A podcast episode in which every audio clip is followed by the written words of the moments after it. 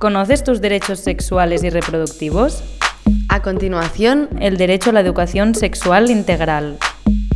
Abrimos un espacio de diálogo y reflexión a través de diferentes voces.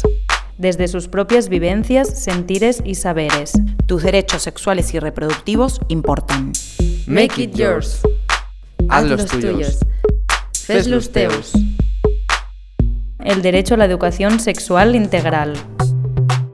Itzazne Gaubeka Vidorreta, socióloga, Asociación Gogara. El derecho a la educación sexual es fundamental, ¿no? Es un derecho humano de todas las personas, de todas las edades, y hay que defenderlo y promoverlo desde un modelo integral, erotofílico, feminista, basado en los derechos humanos, ¿no? Porque al final contribuye al bienestar, a la felicidad, a la calidad humana. Pienso que las criaturas, los jóvenes, las personas que han recibido este tipo de educación sexual, que han tenido la opción de preguntar, de hablar de ello con naturalidad, tendrán más opciones de tomar las decisiones correctas, de ser menos influenciadas por el grupo de igual creo que no corren tanto el riesgo de vivir su sexualidad en la clandestinidad, o con miedo, con vergüenza, no corren tanto el riesgo de estar desinformados o mal informados, o estar educándose a través de un porno que reproduce un modelo de relación que además de machista es muy limitado porque eso, ¿no? Tiene la presencia de un determinado tipo de cuerpos, muy estereotipado y agresivo. Yo creo que las personas que reciben un tipo de educación sexual integral serán probablemente más libres, tengan relaciones más satisfactorias, sean más respetuosos con la diversidad sexual y más respetuosos en general con la pluralidad y la diferencia corporal. La educación sexual, desde mi punto de vista, es una de las mejores herramientas para luchar contra las violencias sexuales, las machistas, las homofóbicas, para luchar contra el bullying, contra el miedo. La educación sexual contribuye, por lo tanto, a tener mejor autoestima, a tener un mayor autoconocimiento, conocimiento de la vida, confianza y, por tanto, fomenta la calidad de vida, el bienestar y la felicidad, como decíamos antes, ¿no? que son cruciales para un buen vivir, que al final es el objetivo vital ¿no?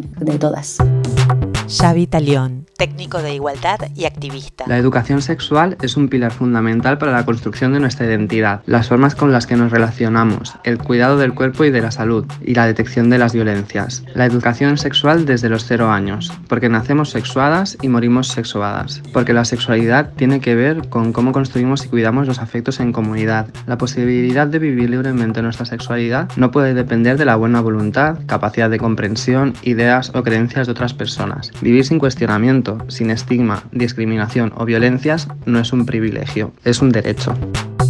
Lupe García, sexóloga y educadora, fundadora de sexeducación.com. En muchas ocasiones damos un mensaje a la chica sobre su libertad sexual, pero en lugar de hablar de libertad sexual, lo que estamos hablando es de agresiones sexuales. Esto comporta que muchas chicas reciban siempre un mensaje de protección, de miedo y de cuidados, ¿vale? Como que una violación o una agresión sexual va a estar ahí acechando a la vuelta de la esquina. No quiere decir que no haya que hacer prevención de todos este tipo de agresiones, pero yo creo que el mensaje predominante no puede ser la agresión sexual, tiene que ser justamente sexualizar a las chicas, hablarles de placer, hablar de deseos, ¿no? Las chicas no son objetos de deseo, son personas deseantes también y tienen ganas de experimentar, de disfrutar, de placer. Si damos un mensaje siempre vinculado a los miedos y a los peligros, metemos el miedo en el cuerpo a las chicas y además damos un mensaje de sexualidad de primera y sexualidad de segunda. Y esta palabra, ¿no? Empoderar a las chicas, para mí va desde el placer y desde el autoconocimiento y desde la diversidad.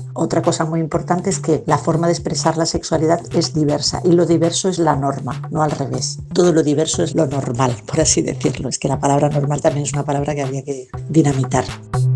Puedes escucharnos en las diferentes plataformas de audio, redes sociales y en sexus.org.